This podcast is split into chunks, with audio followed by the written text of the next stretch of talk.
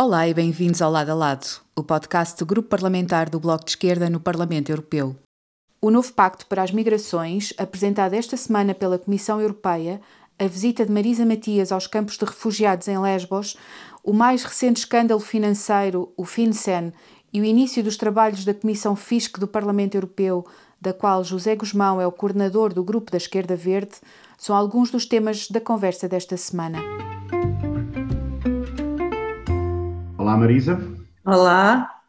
Bem-vinda de volta. Como todos sabem, estiveste em Mória para, para avaliar eh, a situação dos refugiados e falar com as pessoas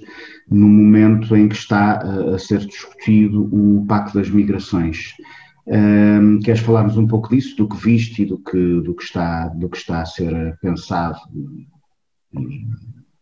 Sim, e já aplicado de alguma forma? Sim, podemos, podemos falar sobre isso. Um, como é do conhecimento toda a gente esta semana, uh, foi apresentado o Pacto para as Migrações por parte da Comissão Europeia e nós fomos lá na sequência do incêndio que houve em Mória, mas uh, também como forma de colocar pressão para a discussão desse pacto e aliás com, com o que vimos lá escrevemos imediatamente uma carta à comissária Johansson para que essas preocupações fossem incluídas na, no Pacto para as Migrações. É escusado dizer que não, não foram incluídas, infelizmente, hum, porque eh, este pacto, e só dizer algumas palavras sobre o pacto e depois falar um bocadinho de memória, muito rapidamente, mas este pacto, como disse bem a Amnistia Internacional, não é sequer um começar de novo, é um falso, um falso recomeço. Eh, estamos a falar de um pacto que coloca a tónica e toda a prioridade no uh, repatriamento uh, e, e, enviar as pessoas para os sítios de onde fugiram. Uh, a segunda prioridade tem a ver com o patrulhamento e, portanto, construção de mais muros e mais barreiras e nada de, de apoio humanitário a quem está a procurar chegar à União Europeia. e só como terceira prioridade a reintegração. Mória é o maior campo de refugiados, ou era, agora estamos a falar de Karatepe, que é, que é o, novo, o novo sítio, uh, mas é o maior campo de refugiados eh, na, na Europa, não tem condições absolutamente nenhumas, basta dizer que estava no campo de Mória e que agora estão no campo de Karatepe cinco, seis vezes mais pessoas, em alguns momentos chegaram a estar dez vezes mais pessoas do que aquelas que eram a capacidade, digamos assim, do campo, é um sítio que é acompanhado por várias organizações das Nações Unidas, os Médicos Sem Fronteiras, entre outras ONGs, e que, no qual nós temos relatos e temos tido eh, relatórios nos últimos cinco anos de funcionamento do campo que são avassaladores. É o único sítio do mundo onde se conhecem tentativas reais de suicídio por parte de crianças e isso acho que é um indicador da, das condições ou da falta de condições do campo. Neste momento, com o incêndio, houve 12.900 pessoas que ficaram sem sítio para viver e um, tentaram fugir à ideia uh, e, à, e à, não há ideia, à, ao concreto que era a transferência para o novo campo, ainda com menos condições. Eh, e estas pessoas tiveram a dormir quase duas semanas eh, na estrada. Eh, e depois foram forçadas a ir para esse campo que não tem água, não tem, não tem luz, não tem comida para toda a gente, não tem medicamentos, mas acabaram por aceitar ir para esse campo porque essas quase duas semanas que estiveram na rua foram duas semanas de muita tensão, ameaça, por parte das milícias de extrema-direita, e elas não se sentiam seguras, como é evidente, e ao mesmo tempo uma chantagem permanente por parte das autoridades gregas que foram dizendo que quem não entrasse no campo não podia dar continuidade ao, ao requerimento de asilo na União Europeia. Estamos a falar de 40% de crianças nesta população um, e é, é desolador eh, eu sei que algumas, alguns responsáveis da Comissão Europeia já visitaram o campo eh, através de, de helicóptero, viram de cima, que era mesmo importante é que fossem lá abaixo, eh, e como as pessoas pedem para falar com quem está no terreno. É, são, são vidas que estão suspensas e, na realidade, um, o que se espera neste momento e o que tem sido negociado entre a Presidente da Comissão, a Comissária Johansson, o Comissário Sequinas e, e, o Governo grego, é basicamente a troco de dinheiro fazer do, de Lesbos uma espécie de hotspot para entrada e registro de migrantes. Uh, isso nunca vai funcionar porque Mória nunca funcionou como hotspot, funcionou assim como campo de acolhimento, o maior campo da Europa, e o que se espera é que, uh, se não se, não se inverter caminho, uh, é, é, esse o destino de cara a tepa. Portanto, é, é, tudo muito mal. É tudo muito Como mal. É que, afinal, neste momento, qual é que é a política da União Europeia em termos de resgate no, no mar e qual é a política do ponto de vista de asilo? Não há. Se é que existe, não, ou seja... Em termos, de, em termos de resgate no mar não existe, eh, porque todos os programas que existiam com, com um pendor humanitário foram eliminados. Começou por ser o Mare Nostrum, que foi substituído pelo Tritão, uma, uma, uma, um novo braço, digamos assim, da Frontex, um, e uh, depois, uh, ultimamente, mais recentemente, foi, foi destruído o programa Sofia, que ainda era o que uh, realizava alguns resgates e, e, tinha ajuda humanitária incorporada. Mas neste momento não existe, tanto é que nós, em Lesbos, para falarmos sobre questões relacionadas com salvamentos, falamos com a Frontex. A Frontex não tem essa linha de intervenção, não faz parte das competências uh, e, é muito difícil, até porque estamos sempre a, a ter hum, meias respostas ou fugir às respostas, quando obviamente o, o, trabalho tem sido feito mais no sentido de tentar reencaminhar os barcos para o sítio de onde vieram do que propriamente salvar pessoas. Vai havendo, vão havendo algumas missões alguns países, eu creio que Portugal ainda continua a ter alguns uh, alguns oficiais na, nessa zona do, do mar Mediterrâneo e uh, nesses casos ainda se vão fazendo alguns salvamentos. Uma das mulheres com quem falei um, contava-me que queria ir para a Alemanha porque o barco em que ela veio teve um acidente e, e, e estavam todos uh, à deriva e foram salvos por uma missão de patrulhamento alemã.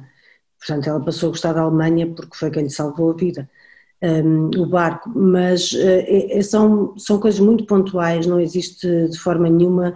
uma ação concertada para salvar vidas. Uh, na realidade, há muito mais preocupação em reencaminhar as pessoas para os sítios de onde vêm um, do, que propriamente, do que propriamente salvar as vidas em tentar, eh, eh, tentar de certa forma evitar que o problema, entre aspas, chegue ao espaço europeu. Em relação, muito rapidamente, em relação aos requerentes de asilo, os procedimentos são super morosos, difíceis, eh, muito burocráticos. Neste momento havia um problema ainda maior, porque as autoridades gregas queriam continuar e por isso pressionaram os refugiados, queriam continuar com os procedimentos de requerimento de asilo, numa altura em que as pessoas não têm nada, estão traumatizadas com o incêndio, perderam tudo pela segunda vez ou mais, mas sobretudo perderam também os documentos e, portanto, continuar com o procedimento de requerimento de asilo era ter uma forma fácil de recusá-los a todos por falta de documentos e por falta uh, de, dos elementos necessários para avançar com isso. Mas seja como for, não podemos esquecer que continuamos sobre a base jurídica do acordo da União Europeia com a Turquia. Portanto, qualquer pessoa da Síria que chegue a Lesbos nem sequer pode avançar com o procedimento de requerimento de asilo porque é obrigada a pedi-lo na Turquia. E, portanto, se quiser avançar com esse procedimento, tem que regressar à Turquia, de onde saiu, para poder uh, fazer o procedimento. Uh, é tudo mal demais, como estava a dizer, mas estamos a falar de 12.900 pessoas, mais ou menos, um, o governo português parece que avançou com a possibilidade de receber mil, vamos ver. Uh, uh, obviamente, se houvesse vontade política, uh, podia acabar-se com aquela vergonha, aquela prisão a céu aberto um, em Lesbos. E não é justo sequer para as populações que vivem em Lesbos, um, porque toda a política, toda a vida passa a centrar-se na questão dos refugiados como se fosse um problema grego ou um problema de Lesbos e não é um problema europeu e tem que ser resolvido com solidariedade europeia. Sim, nós estamos a falar, em termos, de, em termos demográficos, estamos a falar numa, numa gota no oceano, em termos de a ideia de que a Europa não tem capacidade para absorver esta quantidade de gente é completamente ridícula. Portanto, isto, era, isto é uma tragédia humanitária perfeitamente dispensável. Não, não que outras o fossem, mas, mas poderia ser resolvida muito facilmente. Só não é resolvida de facto porque as instituições europeias, uma boa parte do governo, hum, hum, perderam a coragem de enfrentar a narrativa que a extrema-direita construiu sobre este, sobre este assunto. Sobre a tornou hegemónica ao nível das instituições europeias, dos governos nacionais. E, paradoxalmente, por exemplo, um, um governo com o qual nós não temos especiais simpatias, pelo menos noutros eh, aspectos da sua um governo como o alemão, um, cuja chanceler foi declarada politicamente morta várias vezes por causa do papel que, que, o governo alemão teve na, na crise dos refugiados, uh, lá está, uh, uh, assegurar-se politicamente, apesar do, do da posição que teve a esse, a esse nível. Portanto, isto parece mais. Sim, uma... claro. No caso da Alemanha é um caso muito evidente disso, ou seja, houve força política e a decência política, diria eu, da chanceler para enfrentar a narrativa da extrema-direita, ainda por cima num país com a extrema-direita em crescimento. Mas eu acho que foi essa a inteligência da chanceler de perceber que não é por imitação ou por ser cópia do discurso da extrema-direita que, que vai a algum lado. Agora, obviamente, eh, nós continuamos com um problema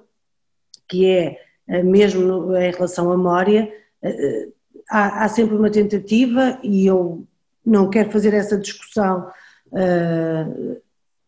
aqui, porque não, não, teríamos tempo para fazer toda, mas há sempre uma tentativa uh, de dizer que há situações e há casos que são pessoas mais vulneráveis e, portanto, essas têm que se responder primeiro, e obviamente existem. Por exemplo, nós, nós tivemos em centros de acolhimento de pessoas com deficiência, de menores não acompanhados, de mães de bebés pequeninos, é evidente que, estamos a falar de populações que são claramente mais uh, vulneráveis desse ponto de vista, mas não tínhamos ilusões. Quem está em Lesbos, uh, nesta circunstância, qualquer pessoa é vulnerável, porque não há nada, não há. E, e, e por exemplo, com a pandemia,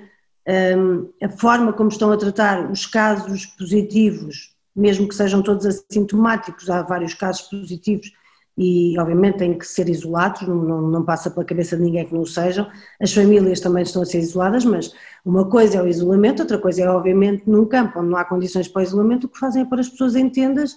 sem casas de banho, sem água, sem medicamentos e rodeadas de arame farpado.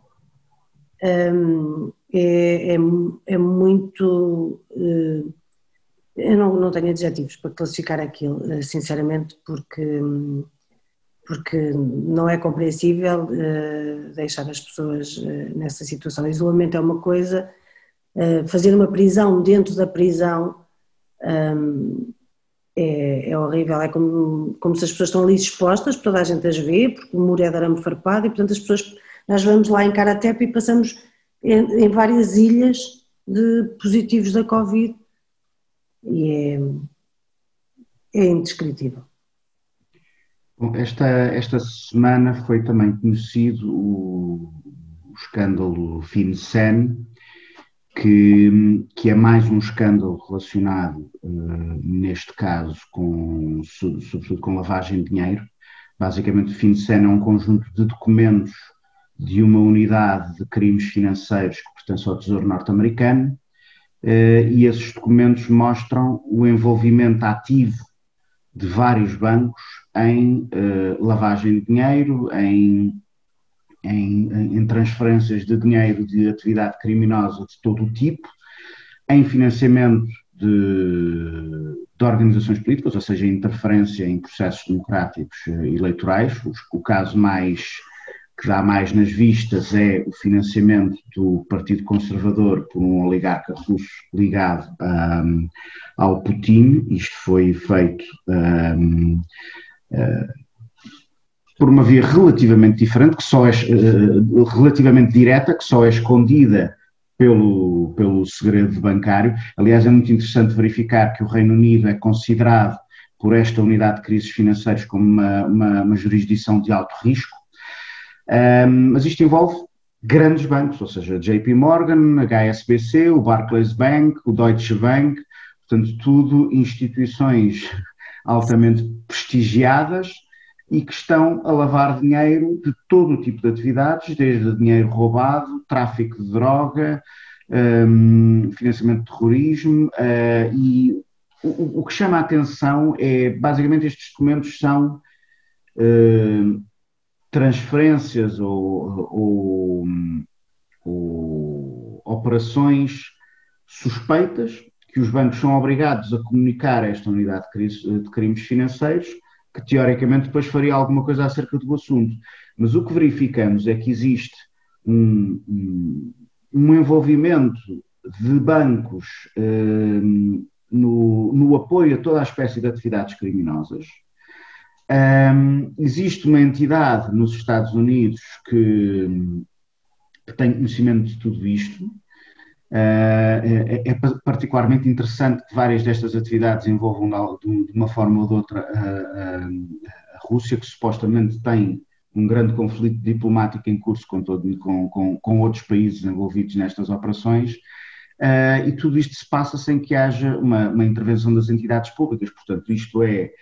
é um escândalo sobre, sobre, sobre estes bancos e sobre as suas atividades e sobre aquilo com que estão a, a, colaborar, mas também sobre aqueles que é suposto regularem estas atividades, eh, ou seja, cria-se leis para que os bancos sejam obrigados a divulgar esta informação e depois as entidades que recebem essa informação aparentemente não, não, não atuam sobre ela. Este é um problema que tu conheces muito bem, porque tiveste em várias uh, comissões aqui do Parlamento Europeu que visavam analisar primeiro o escândalo do. Penso que o primeiro foi do Panama Papers, agora já. já, já não, não o primeiro foi do Luxemburgo. Foi o Luxemburgo, exatamente. Okay. Sim, mas, mas eh, sim, e infelizmente, ao fim de não sei quantas comissões de inquérito e comissões especiais, uh, houve,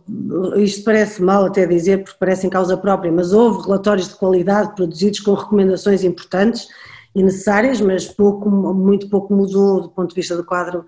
regulatório uh, europeu e internacional. Uh, e agora tu vais ter essa continuidade na comissão uh, que foi criada, a Comissão Especial, a FISC, e, e, agora eu acho que apesar de tudo um, tem que haver mais alguma atenção por parte da Comissão Europeia em relação ao que vai ser produzido, porque estamos a falar de uma subcomissão da Comissão Formal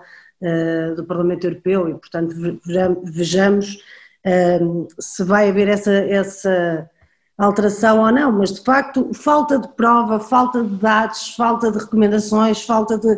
de documentos não existe, mas, mas é impressionante como eh, nós estamos sempre só na ponta do iceberg, não é? Porque já conhecemos não sei quantos escândalos, já trabalhámos sobre eles, no, no, caso, no meu caso foi o LuxLeaks do Luxemburgo, foi o Panama Papers, Paradise Papers, enfim, foram tantos que trabalhámos um,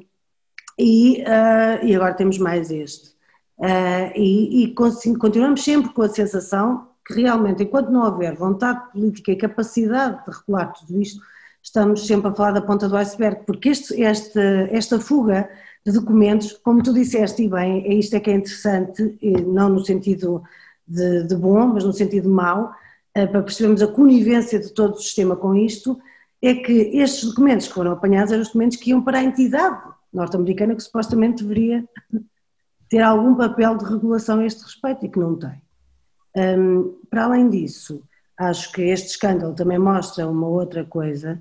que é a forma fácil como os oligarcas russos conseguiram fugir às sanções impostas uh, pela União Europeia. Uh, e, portanto, o, na realidade, é mais uma vez a prova que nisto de sanções quem sofre sempre é, é quem está mais por baixo. Os oligarcas russos aproximaram Sim, quem não, quem não consegue. Quem não consegue quem não tem a cooperação da grande banca internacional. Exatamente. Eu, eu, parece-me que, de facto, o, a forma como estes escândalos têm multiplicado, eh, e é importante que esta informação, obviamente, venha, venha a público e que, que, todas estas operações sejam, uh, conhecidas, e como tu disseste, estamos sempre a falar de uma, de uma ponta do iceberg. Um, continuamos a ter uma atuação que fica muito aquém uh, por parte das instituições europeias, uh, dos Estados Unidos nem se fala, uh, e, e fica-se um pouco com a sensação que muitas vezes, como estas operações ligam governos que teoricamente até estariam em conflito, portanto, parece parece um bocadinho que o, o, o, dinheiro atravessa todo esse teatro que se vai passando à volta e, obviamente, cada um destes escândalos, mas, sobretudo, a ausência de uma resposta enérgica a esse, a esse tipo de situações, um, ehm, mina a credibilidade no, no sistema financeiro, no sistema fiscal, na capacidade dos reguladores de manterem níveis mínimos de higiene no, sistema financeiro e nas relações internacionais, uh, e, e, aliás, essa é uma das razões pelas quais a FISC foi criada, um, com uma enorme relutância do PPE, que é o principal e o maior uh, grupo político uh, da direita uh, aqui no Parlamento, mas que basicamente acabou entalado por uma maioria que envolvia a esquerda, os verdes, os socialistas e os liberais, um, e portanto acabou por apoiar a criação da comissão, mas sempre com grande, sempre a arrastar os pés, digamos assim. E uma das questões uh, para o trabalho desta comissão, que vai ser muito, ou seja, esta comissão vai apanhar não apenas com, com todos os dossiês pendentes, alguns deles pendentes há mais de uma década, uh, como a tributação das multinacionais, o imposto sobre as transações financeiras, eh, mas também alguns dos outros, eh, dos outros recursos próprios que agora estão em debate no âmbito do, do Fundo de Recuperação. Eh, e, portanto, é uma comissão, por um lado, vai ter, que ter, vai ter muito trabalho, vai enfrentar alguns dos maiores interesses económicos que existem na União Europeia e no mundo e vai ter que fazê-lo num quadro num quadro institucional em que as regras fiscais uh, têm que ser deliberadas por unanimidade, ou seja, é uma comissão que vai ter que. E o presidente dessa comissão, que é um socialista, o Paul Tang, um, eh, referiu isso na, na, na, primeira reunião, que é uma comissão que irá também que, uh, para além de trabalhar construir maiorias dentro do Parlamento e pressionar a Comissão Europeia, irá ter que também colocar pressão sobre os Estados-membros, porque é, porque é sobretudo no Conselho onde estão representados vários offshores que fazem parte da, da União Europeia, que, que, que, muitas destas medidas têm sido uh, sistematicamente uh, bloqueadas. Um, mas, e, aliás, das, um dos pontos que foi colocado na, na agenda, na, na primeira discussão que tivemos na FISC, que ainda foi muito, uh, muito primeira troca de impressões, foi precisamente discutir a lista das jurisdições não cooperantes, a lista europeia de jurisdições não cooperantes, que é basicamente uma ficção, ou seja, que é, é, é preciso ser um território absolutamente párea para conseguir entrar nesse clube altamente seleto, que, são, que é a lista de jurisdições não cooperantes. Eu seria mais fácil fazer a lista das jurisdições cooperantes. Exatamente, ou seja... Sobretudo o... tendo em conta que 80% dos paraísos fiscais a nível mundial são da União Europeia, em território ou não da União Europeia, mas tem alguma ligação. Agora, Aliás, é engraçado que... devemos ter pedido um bocadinho nesta porcentagem porque o Reino Unido saiu, mas pronto, uh, sim. É, sim, algum, uh, aliás, é, é, muito engraçado uh, que, que um dos deputados que estava lá na comissão falava dos problemas fora da União Europeia e dos problemas dentro da União Europeia. E, um, e o, que ele, um dos problemas que ele dizia, que era um problema que está fora da União Europeia, era o problema das off, dos offshores, o que obviamente suscitou alguns sorrisos uh, uh, naquela reunião. É, é, é, enfim, é preciso. Uh, é preciso de facto viver fora não só fora da União Europeia, mas fora do mundo para, para conseguir produzir uma declaração deste, deste género e mostra que, por mais escândalos que tenhamos, continua a haver pessoas destas com, com funções de representação política uh, capazes de dizer uh, semelhante barbaridade. Esta comissão, pelo menos uma parte dos recursos próprios, ainda não é claro se, se todos irá, irá passar também nesta comissão. Os recursos próprios são, são muito importantes, não apenas porque o projeto é de conseguir pôr algumas das empresas multinacionais do setor financeiro, do setor digital, a pagar impostos, um, e também financiar o pagamento da dívida que foi emitida para financiar o Fundo de Recuperação. E como já várias vezes aqui dissemos, o Fundo de Recuperação, sem essas medidas, será apenas isso, uh, uh, dívida. E já estamos a chegar ao, ao fim do, do, do nosso tema, mas se calhar muito rapidamente, uh, falar sobre esta questão do Fundo de Recuperação e do que vai acontecer às recomendações eh, específicas. Queres eh, dar o pontapé de saída? Muito rapidamente mesmo, aparentemente parece que vai deixar de haver recomendações específicas. Por uns tempos, por uns tempos. Por uns tempos, vão suspender por uns tempos as recomendações específicas o que não deixa de ser interessante, porque, como é óbvio, todo este fundo uh, está ele próprio rodeado de condicionalidade e de orientações e de indicações para a forma como o dinheiro pode ser uh, uh, utilizado nos Estados-membros e, portanto, não haverá recomendações específicas temporariamente, mas haverá muitas recomendações gerais que acho que não, não vão diferir muito das, das recomendações específicas. Mas. Um, Há também uh, aqui nesta, neste anúncio uma preocupação e que se calhar pedia-te que falasses tu sobre ela, o que é mais importante, tem a ver com a dimensão social, uh, que andou tanto tempo para ser trazida uh, para a política europeia e mais uma vez parece estar perdida, seja nas recomendações gerais, seja agora na, na ausência das recomendações específicas, que para muitos casos é bom que não exista, mas perde-se também a política social.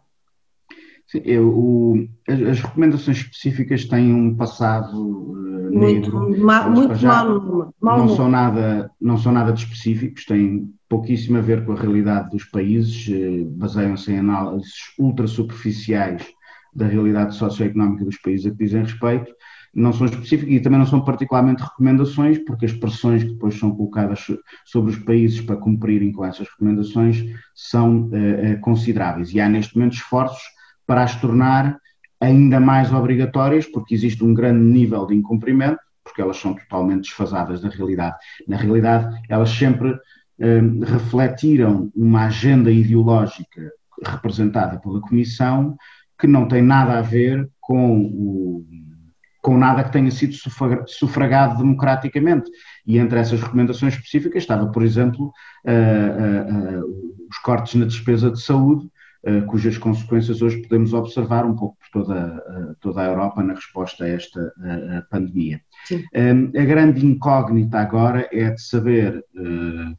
como é que a condicionalidade que vai basicamente passar destas recomendações específicas para, para o, o, acesso ao fundo de recuperação irá funcionar. Basicamente, o, o, os planos de recuperação que serão apresentados pelos Estados-membros vão ter que ser uh, debatidos e negociados uh, com a Comissão Europeia e, com, e aprovados em Conselho,